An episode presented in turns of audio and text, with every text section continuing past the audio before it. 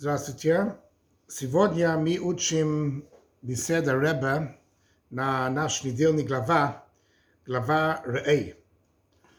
В наш глава Тора говорит о какие животные разрешается кушать, какие животные кошерные, какие не кошерные. И Тора дает нам два знаки, знать, какие животные кошерные, которые можно кушать. На иврите это звучит «маалат гейра» у «мафресет парса». То есть животные с раздвоенными копытами – это один знак, что это кошерные животные. И отрыгивают, и животные тоже, которые отрыгивают жвачку. То есть два знака, чтобы знать, что животное она кошерно. Два знака, чтобы знать, что животное она кошерное животное, и можно его кушать. Вообще, когда речь идет о знаке, который Тора дает, есть два сорта знаки. Есть знаки, которые они как причина к кошерности. То есть есть два пути, как смотреть на эти знаки, эм, знаки кашрут в животных, либо что это знаки, они, это причина к кошерности, то есть потому что у животных есть раздвоенными копытами и отрыгивают жвачку, поэтому причина она кошерна, либо не так, либо животное она кошерна по другой причине. А эти два знака, они только для нас, что мы могли знать, что мы могли определить, какой животное кошерный или нет. То есть не потому, что этот знак делает ее кошерной, она кошерна, этих животных они кошерны все равно. Этих знаки, они для нас, что мы могли определить для себя, какие животные кошерны, какие нет.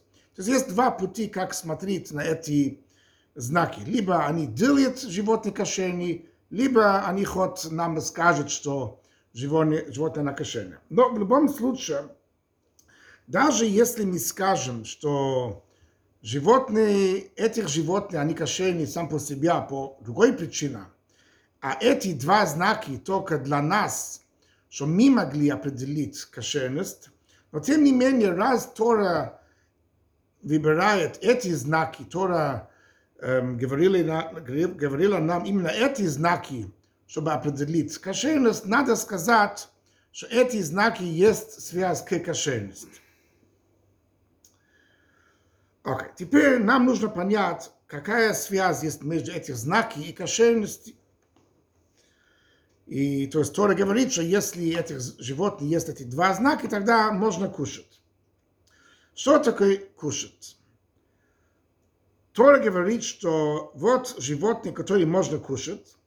То есть человек берет животные, или не только животные, а берет тоже растения, или не живые, существа и кушает, и это еди становится часть человека.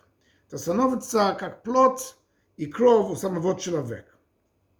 То есть это не живые существа. Мы знаем, что весь мир делится в четыре категории. Самый высокий это человек, медабер, разговаривающий. Потом ниже есть хай, живые существа, животные, птица, рыба. Ниже есть растения, и еще ниже есть неживые существа, как камни, как вода, как воздух, земля, все, что не живое. Когда человек кушает что-нибудь, он берет это животные, птица, рыба, либо растения, либо неживой, и это становится часть человека, становится, когда он кушает, это становится часть человека, его плоть, его кровь. То есть это не живой или растение, или животные становятся человек. И тогда они достигают свою цель. Они поднимаются, становятся на высший уровень, становятся часть человека.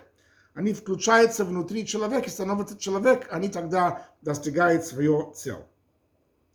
Теперь в самого человека есть разные аспекты в самого человека.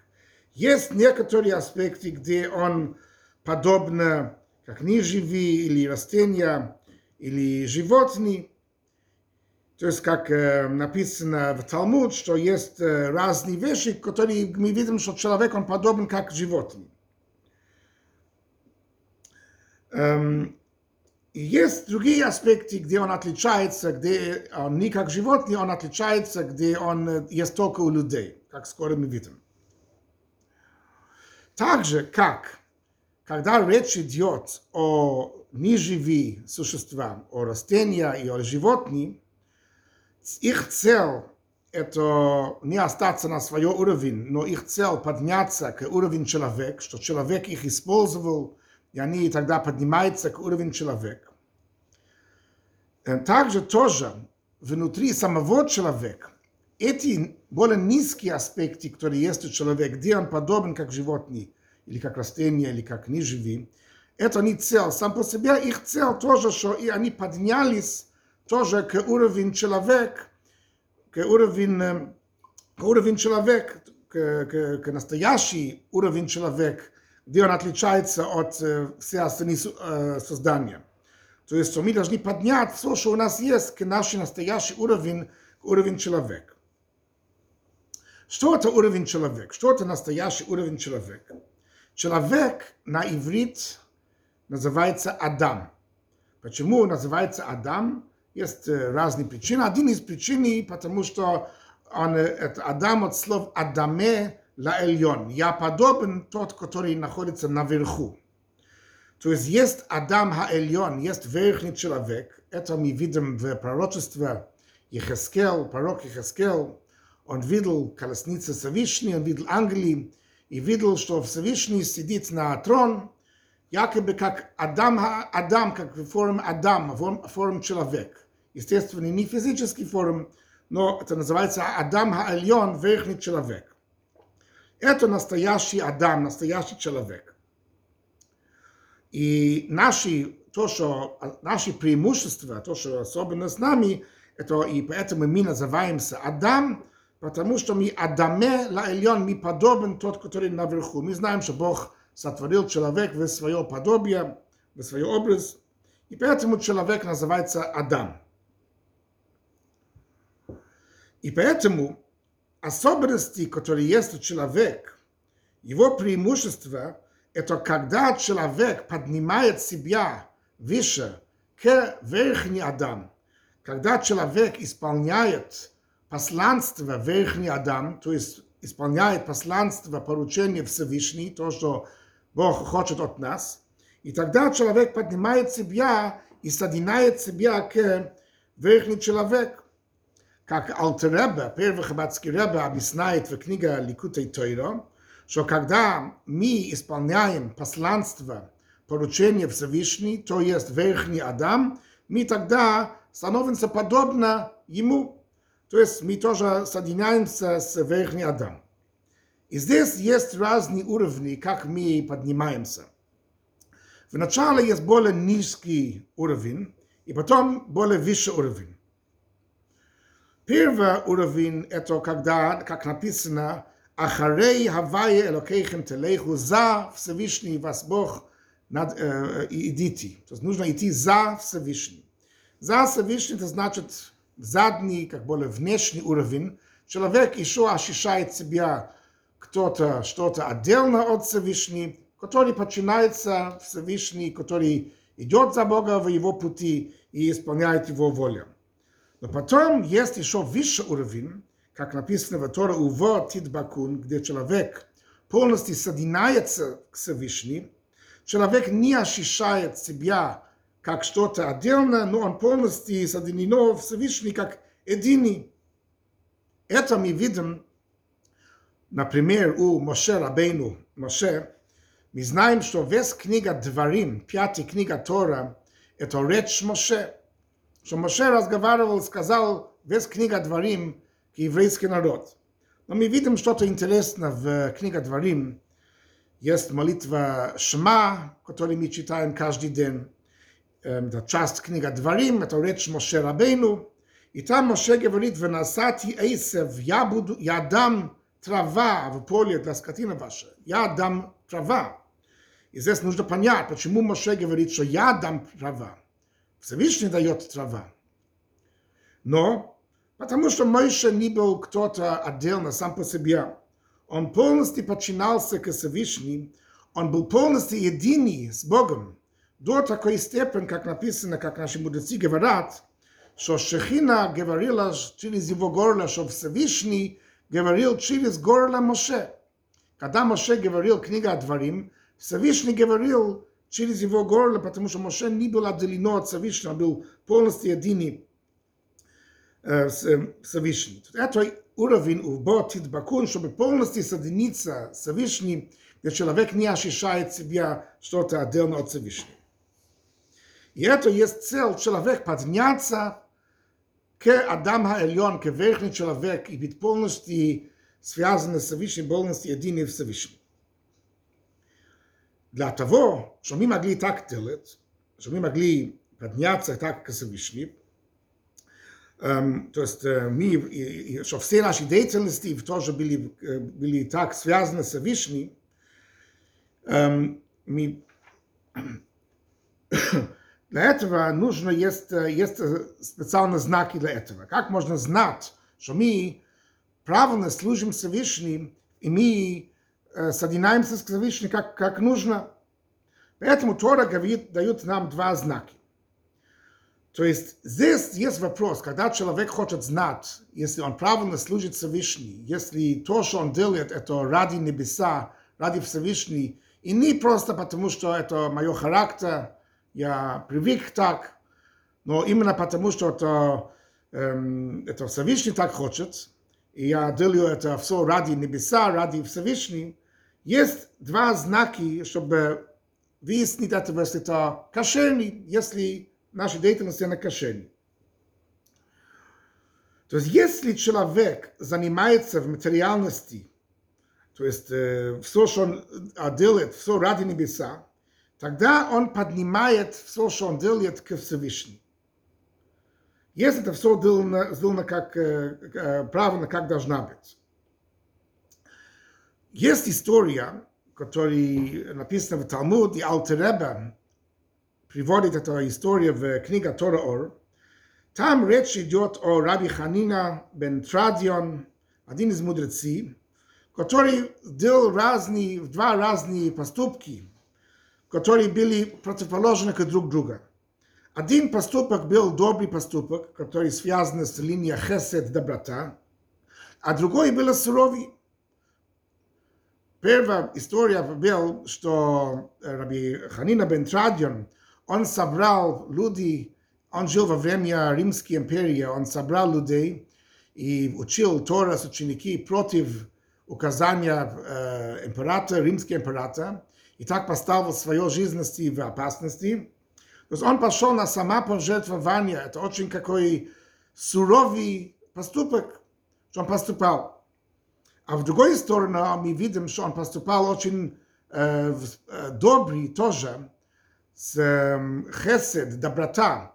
Была история, где он однажды, однажды э, перепутались денег, у него был свое личные деньги, перепутались они перепутались деньги от цдака, от пожертвования, и он все отдал в цдака, показана особенная щедрость и особенная доброта. Это два разные сорт э, поступки. Один это хесед, доброта, а другой это э, суровый. Но это был знак, что все, что он делает, это ради Всевышнего, не потому, что это его характер. Потому что у человека есть одна характер. Либо его характер более как добрый, либо более суровый. Если человек поступает по своему характеру, тогда он будет выбирать или так, или так, зависит от какой характер есть у него.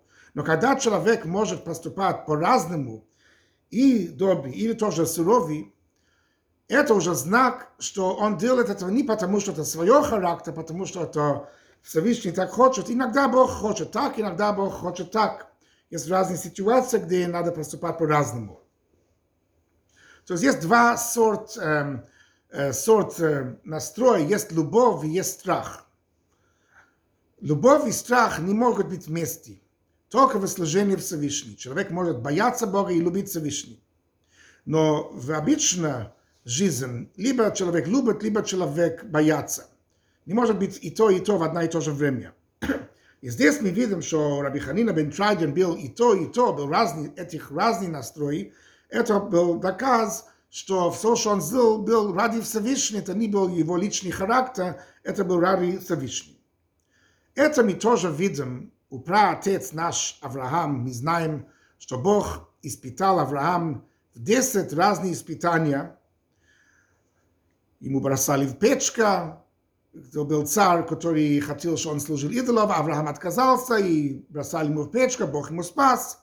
Еще разные были испытания.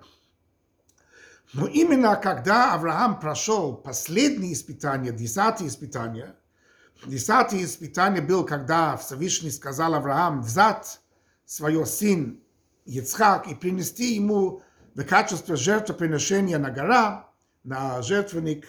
И Авраам прошел это испытание. Именно тогда Всевышний сказал ему, теперь я знаю, что ты богобоязный. Теперь я знаю, теперь есть доказательства, что все, что ты поступил, это не потому, что у тебя такой характер, но потому, что Всевышний сказал. Почему? Потому что все, что было до этого, все испытания, которые Авраам прошел до этого, тогда можно было сказать, что это был его личный характер. Авраам очень любил Всевышний, и он, Авраам, его характер был любовь, был доброта. Это был, это был характер Авраама. Авраам очень любил Всевышний, был готов служить Бога до самопожертвования, потому что такой характер у него есть. Но когда Авраам прошел последние испытания, где он вел себя суровее, он был готов взять нож и резать свой сын. Это очень, это не, это, здесь нет доброта в этом. Но он был готов так поступать. Это покажет, что все, что он делал, не потому, что это его характер. Здесь он поступал против своего характера. И это было доказательство, что все испытания, которые были до этого, тоже были ради Всевышнего, потому что Всевышний так хотел, не потому что Авраам поступал так из-за своего личного характера. И это есть первый знак о кошерности, как мы можем знать, если какой-нибудь поступок у нас кошерный или нет. То есть кошерный, это значит, есть животные с э, раздвоенными копытами.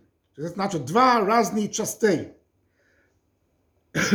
Если человек поступает только в один линия, в один сорт, в один, один направление, один сорт, сорт э, служба, тогда может быть, что это из-за его привычка, это его характер, у него такой, его такой характер, поэтому он всегда так поступает. Но знак кошерный животный, когда есть два разных. То есть, когда есть два разных направления, право и лево, человек выходит от своего характера, от своего привычка и поступает, как Всевышний хочет, как верхний Адам, как Всевышний говорит, даже если это противоположно к своему характеру. У него характер добрый, иногда нужно быть суровый. У него суровый характер, иногда нужно быть добрый. То есть он поступает не всегда как по привычкам и по характеру. Тогда это знак, что это, это один из знаков кошерности. Но тем не менее, мы говорим, что это тоже недостаточно. Есть еще второй знак. Это то, что животные отрыгивают жвачку. Что это значит отрыгивает жвачку? Отрыгивает жвачку, это значит, что он кушает это еди, он спускается, потом поднимается снова и снова его, снова его кушает. Но человек тоже, так как человек все равно может ошибаться, нельзя полагаться на первый взгляд, как он понимает первый взгляд. Человек должен иметь второй знак, это отрыгивает жвачку, это значит, что нужно еще раз проверить. Так же, как животные еще раз его, его кушают, еще раз нужно его проверить, что проверить, если моя поступка это правильно или просто по характеру, или на самом деле это то, что Всевышний хочет от нас. Это поэтому, как говорит Рамнеба, два эм, знаки, как можно знать, если мы кошерные, если наши поступки, поступки кошерные, если человек поступает не всегда только по, по своему характеру, но даже готов делать вещи, которые не по душа, но он знает, что так Всевышний хочет, Тогда это один знак кошерности. И тоже это тоже недостаточно. Человек должен все равно еще раз думать, если это правильно, и только тогда поступать, когда мы уже еще раз проверили и поняли, что это правильный поступок, и так Всевышний хочет от нас, и так, э, так э, надо поступать.